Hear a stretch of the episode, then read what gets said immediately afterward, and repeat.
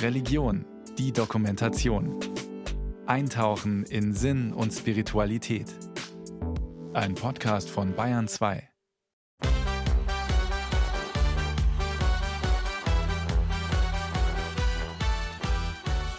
Das war so ein riesen Blitz oder Donner oder Paukenschlag. Ich dachte, oh Gott, jetzt geht's los. Und ja, war dadurch natürlich ganz nah in den Erinnerungen und in den Gedanken bei unserer Freundin. Und dann ging eben ja die Tür auch auf und der Blick fiel aber dann direkt auf diese Urne.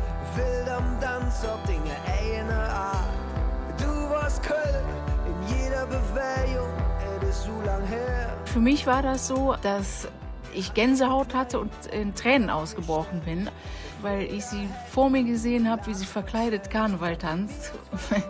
Da waren ganz unterschiedliche Gefühle dann da. Also einmal so diese Erinnerung, ein ausgelassenes Fröhlichsein und dann diese Urne. Also eigentlich wollte ich heulen, aber irgendwie kamen dann wieder diese guten Erinnerungen und das hat sich so aneinander abgelöst, sodass ich dieses Lied lang total verwirrt war. Und ich sag nie mehr Fastelovn,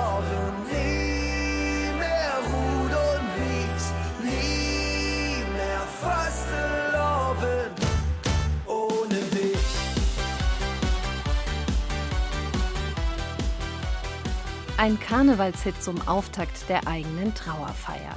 Ein Paukenschlag ganz nach Annas Geschmack. Sie, die immer so fröhlich, lachend, energisch und auffallend war, liebte das Unkonventionelle. Wie mit einem Paukenschlag war Anna auch aus dem Leben geschieden. Ihr Herz hatte aufgehört zu schlagen, von einem Tag auf den anderen, mit 45 Jahren. Und es gab noch so viele Sachen, die wir immer gesagt haben, die wir mal machen. In der Tat, die sind jetzt einfach wie eine Seifenblase zerplatzt. Vor wenigen Wochen noch hatten wir uns Urlaubsschnappschüsse per WhatsApp hin und her geschickt. Anna mit ihren Kindern und einem Gummieinhorn lachend im Mittelmeer.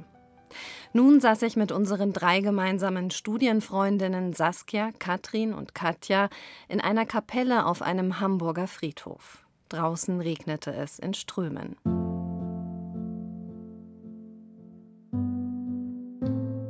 Wir saßen auf Stühlen im Kreis, zusammen mit Annas Familie und vielen, vielen anderen ihrer Freunde und Bekannten. Kaum jemand trug schwarz, die meisten waren gekommen wie zu einem Treffen mit ihr. So hatte es sich ihre Familie gewünscht. In unserer Mitte die Urne, drumherum Blumen in Farben, die sie mochte, dazu Fotos von ihr in allen Lebenslagen. Es war bis dahin nicht greifbar für mich. Deswegen war das, glaube ich, ein ganz nötiger Schritt, um das zu erfassen und emotional an mich ranzulassen. Zum Zweiten war es natürlich auch ein wichtiger Schritt der Verabschiedung.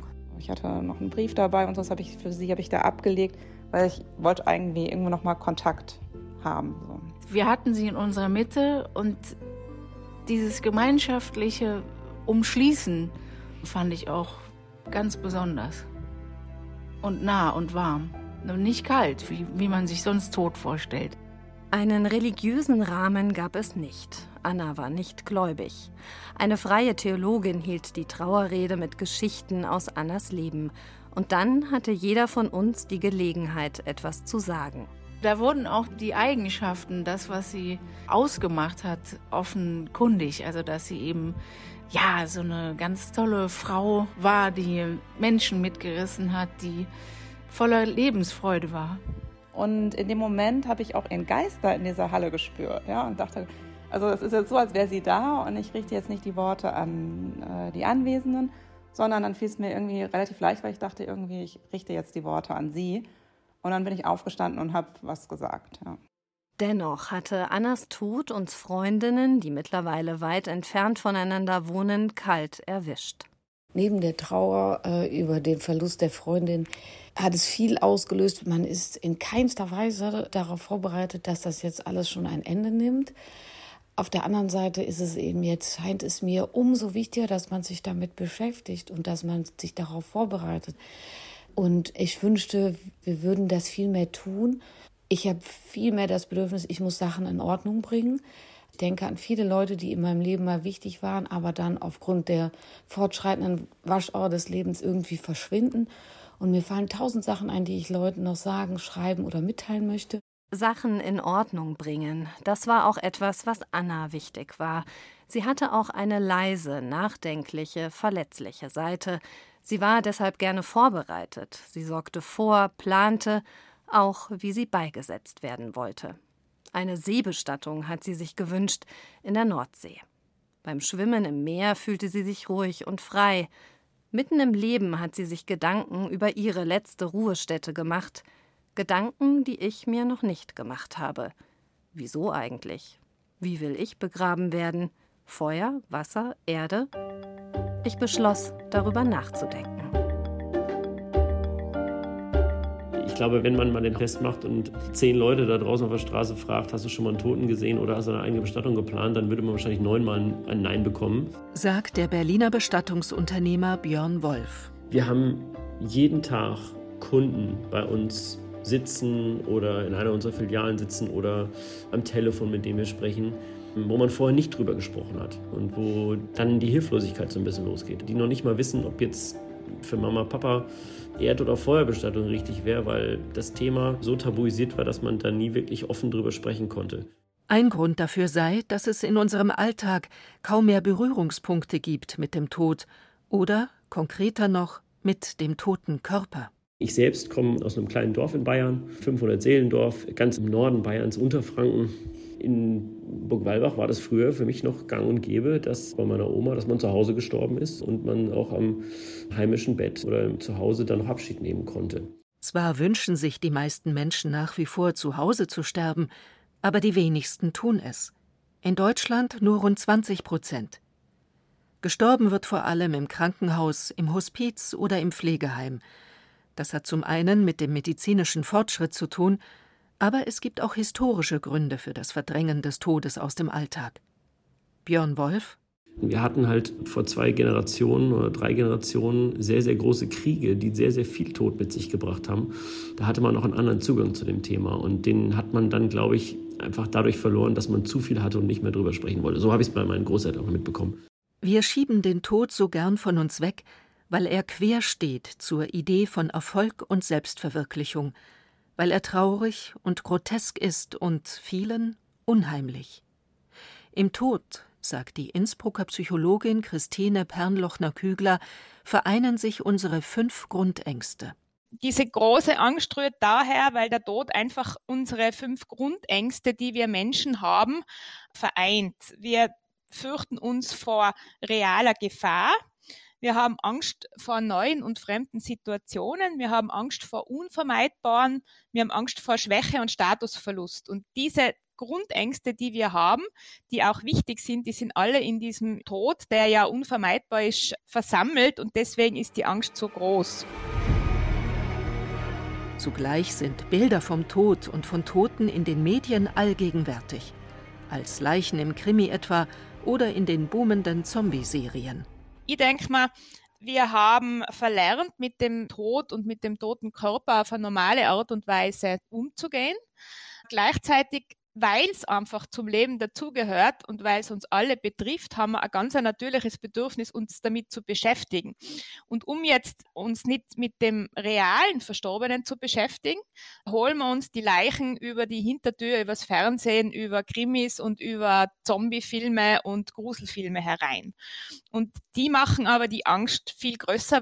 Und das ist eben so ein bisschen meine Mission, das aufzuweichen und zu sagen, beschäftigt euch doch mit dem realen Verstorbenen, mit euren Verstorbenen. Das macht die Angst kleiner, sowohl vor dem eigenen Tod als auch vor diesem toten Körper. Die Psychologin Christine Pernlochner-Kügler arbeitet inzwischen als Bestatterin und setzt sich für die sogenannte Death Positive Bewegung ein. Die geht davon aus, dass Menschen in der Auseinandersetzung mit der eigenen Sterblichkeit ihre Gefühle für das Wesentliche im Leben schärfen können. Dass viele Interesse haben, sich über dieses Thema auszutauschen, davon ist auch Björn Wolf überzeugt. Ich selbst kriege das jedes Mal mit, wenn ich mit Freunden und dann vielleicht Bekannten oder Freunden von Freunden essen bin. Und wenn ich sage, ich bin Bestatter, dann weiß ich, dass ich den halben Abend referieren darf, weil ganz viele Fragen aufkommen und Leute Fragen dazu haben, das auch wahnsinnig spannend finden und gerne drüber sprechen, nur halt normalerweise nie die Möglichkeit haben, in einer Situation, wo es nicht um einen akuten Sterbefall geht, mal offen über sowas zu sprechen. Nach einem plötzlichen Todesfall im Freundeskreis und aus der Erfahrung heraus, wie hilflos Angehörige sich in dieser Situation oft fühlen, hat Björn Wolf 2015 sein Bestattungshaus Mai Moria gegründet. Auch mit dem Ziel, das Thema Tod aus der Tabuzone herauszuholen.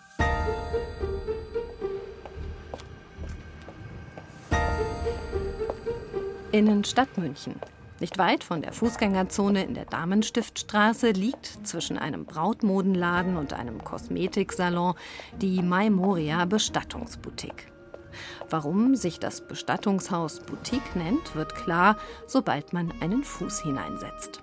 Der Laden erinnert eher an einen Concept Store als an ein Bestattungsunternehmen. Alles ist hell, geschmackvoll und einladend. Birkenstämme dienen als Raumtrenner. Im vorderen Teil steht eine Bücherwand zum Thema Tod und Trauer, darunter viele Kinderbücher. Auch Duftkerzen gibt es zu kaufen. Särge sind keine zu sehen, denn beraten wird am Laptop. Geht es quasi um eine Vorsorge für Sie selbst oder gibt es einen akuten Sterbefall oder einen bevorstehenden Sterbefall in Ihrer Familie? Nee, das wäre jetzt einfach Vorsorge. Eine Vorsorge. Okay. Ich hatte jetzt einen Todesfall im Freundeskreis und habe einfach gemerkt, dass ich äh, mir noch nicht so viele Gedanken darüber gemacht habe, wie ich eigentlich bestattet werden möchte und wollte mich einfach mal informieren, welche Möglichkeiten es auch gibt. Also im grundsätzlichen Angebot bei uns, die Standardsachen sind eine Erdbestattung, eine Feuerbestattung, eine Seebestattung und die Baumbestattung. Das sind quasi die Sachen, die man bei uns auf der Website auswählen kann. Für alles, was man noch individuell machen möchte, haben wir natürlich unsere Kundenberater, die dann darauf eingehen können. Und was war so das Außergewöhnlichste, was Ihnen bisher untergekommen ist? Also bei mir persönlich war das Außergewöhnlichste, dass die Asche in einem Bergbach in der Schweiz beigesetzt wurde. Ich muss an Anna und ihre Seebestattung denken und frage ein bisschen genauer nach. Ich kann Ihnen kurz mal was zeigen. Ich habe ja. tatsächlich eine Seeurne hier. Ah, okay, ja, dann schauen wir die doch mal an. Ah, ja, ich sehe schon, das ist so eine Art Pappmaché. Genau, genau. Die sind aus wasserlöslichem Material. Das heißt, die Urne, die sinkt auf dem Boden. Die hat auch hier unten so ein paar Löcher drin. Mhm. Da ist quasi nur so ein Karton drin. Mhm. Da wird die Asche eingefüllt von der Reederei. Dann wird die Urne so dem Meer übergeben und die Urne löst sich unter Wasser mit der Zeit auf, innerhalb von 24 bis 48 Stunden sowas, je nach Material. Und dann ist die Asche in einem kleinen Häufchen auf dem Meeresgrund und kann sich verteilen. Eine Sargbestattung wünschten nur noch die wenigsten, sagt Lisa Förschel. Die meisten Menschen würden die Feuerbestattung wählen, gefolgt von der See- oder Baumbestattung. Also für mich persönlich ist, glaube ich, auch die Seebestattung das, was ich am schönsten und am tröstlichsten finde. Ja, wieso? Ich weiß nicht, ich mag das Meer, ich mag die Freiheit und das hat irgendwie so einen Charakter davon. Immer mehr Menschen, sagt Lisa Förschel, legen fest, wie sie sterben wollen. Leise, im engsten Kreis oder mit einer großen Feier. Den eigenen Hoffnungen, der eigenen Persönlichkeit im Tod und über diesen hinaus Ausdruck zu verleihen, scheint vielen ein Bedürfnis. Angehörige wollen Trauerfeiern mitgestalten und äußern auch den Wunsch, ihre Verstorbenen zu waschen oder mit einzukleiden für den Sarg. Der Körper verändert sich nach dem Tod. Das größte Thema in dem Zusammenhang ist wahrscheinlich erstmal die Leichenstarre. Da gibt es ja das Gerücht, dass die gebrochen werden muss. Das stimmt natürlich nicht. Aber man kann den Verstorbenen so ein bisschen massieren, die Muskeln so ein bisschen öffnen, ein bisschen wärmen. Dass sich das halt ein bisschen löst, dann ist es halt auch einfacher beim Einkleiden. Die Kollegen fragen da meistens auch nach, wie das ist, ob sie gerne dabei sein möchten, wenn eingekleidet wird und ob sie vielleicht auch bei der Einsagung dabei sein wollen, bei der Einbettung. Es hat irgendwie schon was Schönes, wenn man quasi einem Menschen nochmal, auch auf dem letzten Weg, nochmal ein bisschen begleiten kann. Den Toten noch einmal ins Gesicht blicken, Zeit mit ihnen verbringen. Wie positiv diese Erfahrung sein kann, das hat mir meine Freundin Katrin nach Annas Trauerfeier erzählt. Sie hat vor über zehn Jahren ihre Mutter verloren. Wir hatten ein paar Tage Zeit, uns zu verabschieden, weil sie nach drei Tagen verstorben ist. Und während dieser Zeit haben wir gesungen oder auch gebetet. Wir haben mit ihr gesprochen, obwohl sie nicht mehr sprechen konnte. Man sah ihr aber den Todeskampf an im Gesicht. Dann war sie verstorben und dann sind wir nachher in einen Raum gegangen, da war sie dann aufgebettet und da war Friede in ihrem Gesicht. Das sah so aus, als sei sie im Himmel angekommen. Und das, muss ich sagen, war für mich ganz beruhigend und hat mir auch einen inneren Frieden gegeben. Ein bisschen was scheint durchzusickern vom Death Positive Movement. Unsere Bestattungskultur, die über die Jahrhunderte immer im Wandel war, scheint sich auch aktuell wieder zu verändern, ein bisschen zumindest. Diesen Eindruck kann man auch gewinnen, wenn man sich aktuelle Film- und Fernsehproduktionen anschaut. Der Zombie als Serienstar hat Konkurrenz bekommen. Trovatius, worauf geht der Bestatter? Mein herzliches Beileid. Ist Ihnen auch jemand gestorben oder warum stehen Sie so krumm? Trauerrednerinnen und Bestatter sind die neuen Heldinnen und Helden, wie die Netflix-Produktion The Last Words mit Anke Engelke oder Serien wie der Bestatter des Schweizer Fernsehens zeigen. Bestatter sind darin keine stillen Abwickler des Todes mehr, sondern eine Art Seelsorger und Lebensberater. Durchaus realistisch, denn wer sich im Netz umschaut, der stößt auf ein riesiges Interesse an Bestattungsblogs, die Auskunft rund ums Sterben und, ja, auch den toten Körper geben. Previously on the wonderful world of death. Ikone dieses Genres ist die US-amerikanische Bestatterin und YouTuberin Caitlin Doughty.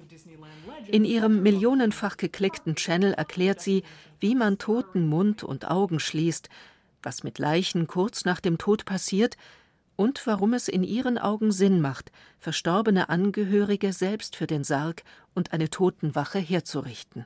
Someday you're going to lose someone you love, whether it's your own mother, your partner or even a child. Eines Tages werden Sie einen geliebten Menschen verlieren. Und wenn Sie sich dann dafür entscheiden, dem Toten nah zu sein, wird das Ihre Trauer verändern. Unsere Vorfahren wussten das und jetzt ist es an uns, diese Kultur wiederzuentdecken.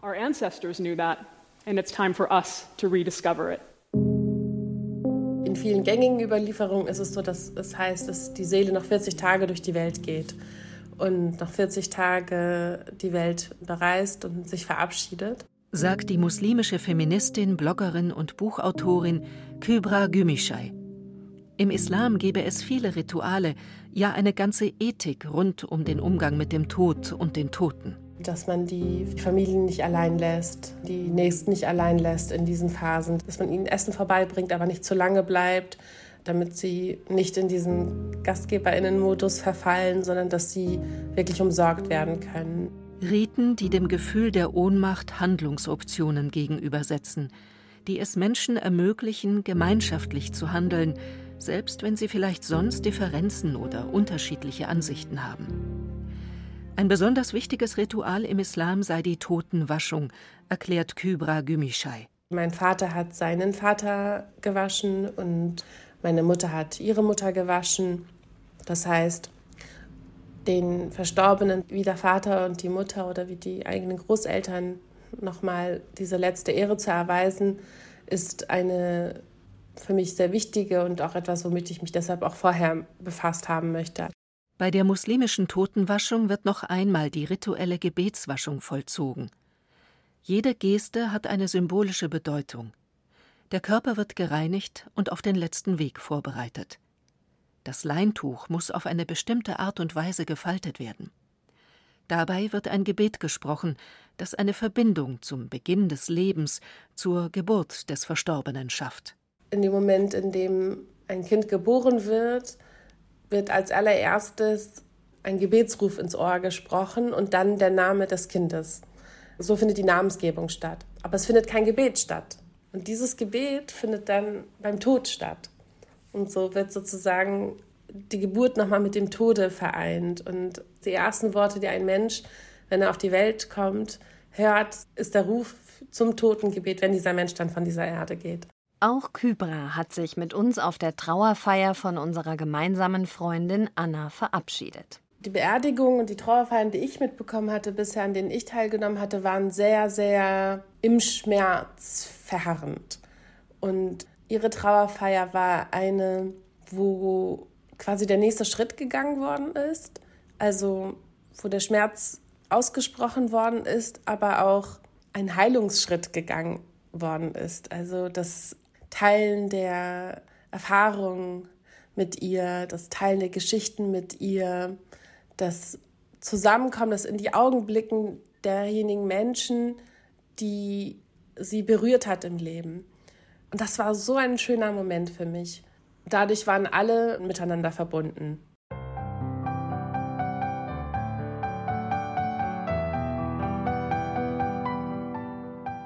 Den Tod versöhnlich sehen, ihn zum Lebensthema machen, das will auch Schreinermeister Fred Theiner. In seiner Tischlerei in Bobingen bei Augsburg bietet er zweitägige Sargbaukurse an, für alle, die sich schon zu Lebzeiten ihre letzte Ruhestätte selbst zimmern wollen. Ich besuche ihn in seiner Werkstatt. Es riecht gut nach frischem, gearbeitetem Holz. In einem modernen Kamin lodert ein Feuer. Auf einer Arbeitsfläche stehen schlichte Holzurnen. Also Herr Theiner, wenn ich jetzt sage, ich mache bei Ihnen einen Sargbaukurs und mhm. möchte hier in dieser wunderschönen Schreinerei meinen eigenen Sarg zimmern, wie geht der Kurs los? Was machen wir da?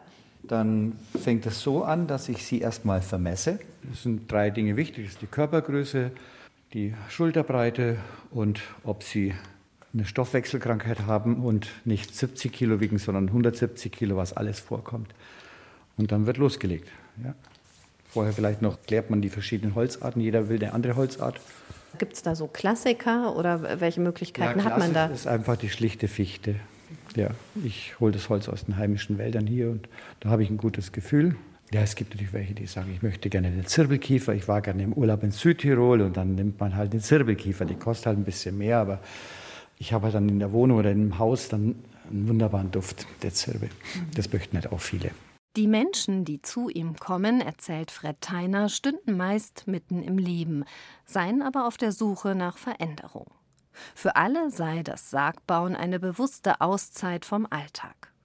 Fred Theiner empfiehlt seinen Kursteilnehmern, ihren künftigen Sarg als Möbelstück zu nutzen.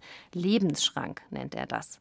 Ein paar Regalbretter eingelegt, fertig ist das Bücherregal fürs Schlafzimmer oder der Vorratsschrank für den Keller. Ein Propst aus dem Ruhrgebiet habe seinen Sarg sogar ins Büro gestellt. Am nächsten Tag schickt er mir gleich ein Bild. Da ist dann oben ein Feuerwehrhelm drin und unten von dem Pfadfinder ein Gürtel, weil er sagte, das waren meine Jugenderlebnisse. Ich war bei den Pfadfindern, das war mir wichtig. Und dann ging ich zur Freiwilligen Feuerwehr. Und deshalb auch der Helm oben drin. Das ist jetzt so. Freds Idee, anderen Menschen beim Bau ihres Sargs zu helfen, kommt nicht von ungefähr. Er hat sich selbst intensiv mit dem Thema Tod befassen müssen.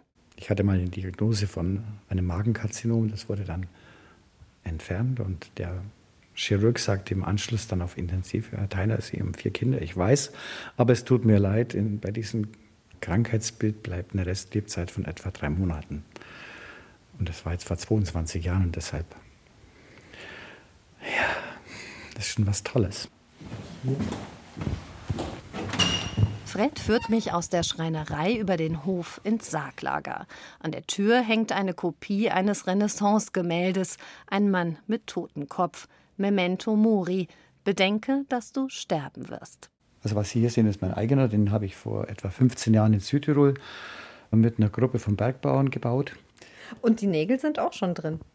Ja, das war auch ein Südtiroler Gedanke, weil wenn Sie heute zum Bestatter gehen, es muss alles so schnell gehen. So in einem Turbotempo muss die Bestattung vollzogen werden. Und der Südtiroler Bau sagt, ich möchte mal neben meiner Kisten keinen Akkuschrauber hören. Ich möchte ein paar rostige Nägel eingeschlagen und aushest. Und das fand ich so schön. Den Tod nicht auszuklammern, das kann bereichern, weil man jeden Tag zu schätzen lernt, meint Fred und zeigt mir noch einen Comicstrip von den Peanuts. Darin sagt Charlie Brown, eines Tages müssen wir alle sterben, Snoopy. Worauf der entgegnet, ja, aber an allen anderen Tagen nicht. Stimmt. das ist es doch, oder? Das ist es eigentlich, ja. Trotz aller Death Positivity ist es nach wie vor schwer, Annas plötzlichen Tod zu akzeptieren. Aber es bleibt uns nichts anderes übrig, als den Blick von der Frage, was hätte noch sein können, auf das zu lenken, was alles war und was bleibt. Besonders schön hat das Annas Freundin Kybra Gümüşay auf den Punkt gebracht. Also Menschen, die im Leben versucht haben, Gutes zu tun, Menschen, die versucht haben, im Leben ein bisschen mehr Gerechtigkeit walten zu lassen, die versucht haben zu helfen, zu verbinden, das schlägt Wellen, auch nach dem Tod. Und das bewegt, verändert die Welt, im Kleinen wie im Großen. Wie ich selbst bestattet werden möchte, weiß ich noch immer nicht. Aber ich denke weiter darüber nach. Sicher ist aber eins. Wir alten Studienfreundinnen von Anna werden am nächsten Karneval laut gröhlend zu diesem Lied tanzen. Keine Ausreden. Und Anna wird dabei sein, nur anders. Du warst verkleidet als Schneeleopard, wild am Tanz, ob Dinge eine Art. Du warst Köln in jeder Bewegung. Wenn Ihnen dieser Podcast gefällt, dann gefällt Ihnen vielleicht auch unser neuer Podcast. Seelenfänger der Anastasia-Kult. Ich bin Emily Glaser. Und ich bin Dennis Müller. In sechs Folgen erzählen wir, wie aus einer russischen Fantasy-Buchreihe ein realer Kult geworden ist. In Deutschland und auf der ganzen Welt. Die Anastasia-Bewegung wirkt nach außen harmlos. Gemüse anbauen, Blumenkränze flechten, im Einklang mit der Natur leben. Aber unter der Oberfläche verbreitet die Bewegung Antisemitismus, Rassismus, Frauenfeindlichkeit und Verschwörungstheorien. Irgendwann höre ich nur so ein, Juden haben keine Seele, Juden kommen aus der Unterwelt und kehren nach dem Tod in die Unterwelt zurück. In Seelenfänger, der Anastasia-Kult, nehmen wir sie mit auf Landsitze von völkischen Siedlern und in Dörfer, die sich wegen Anastasia zerstritten haben. Wir treffen selbsternannte Zauberer, Verschwörungsgläubige, Putin-Versteher und Impfgegner. Sie alle haben eines gemein. Sie alle verehren eine russische Romanfigur. Sie wollen so leben und sie wollen so sein wie sie. Anastasia. Verpassen Sie auf keinen Fall Seelenfänger, der Anastasia-Kult. Ab jetzt in der ARD Audiothek und überall, wo es Podcasts gibt.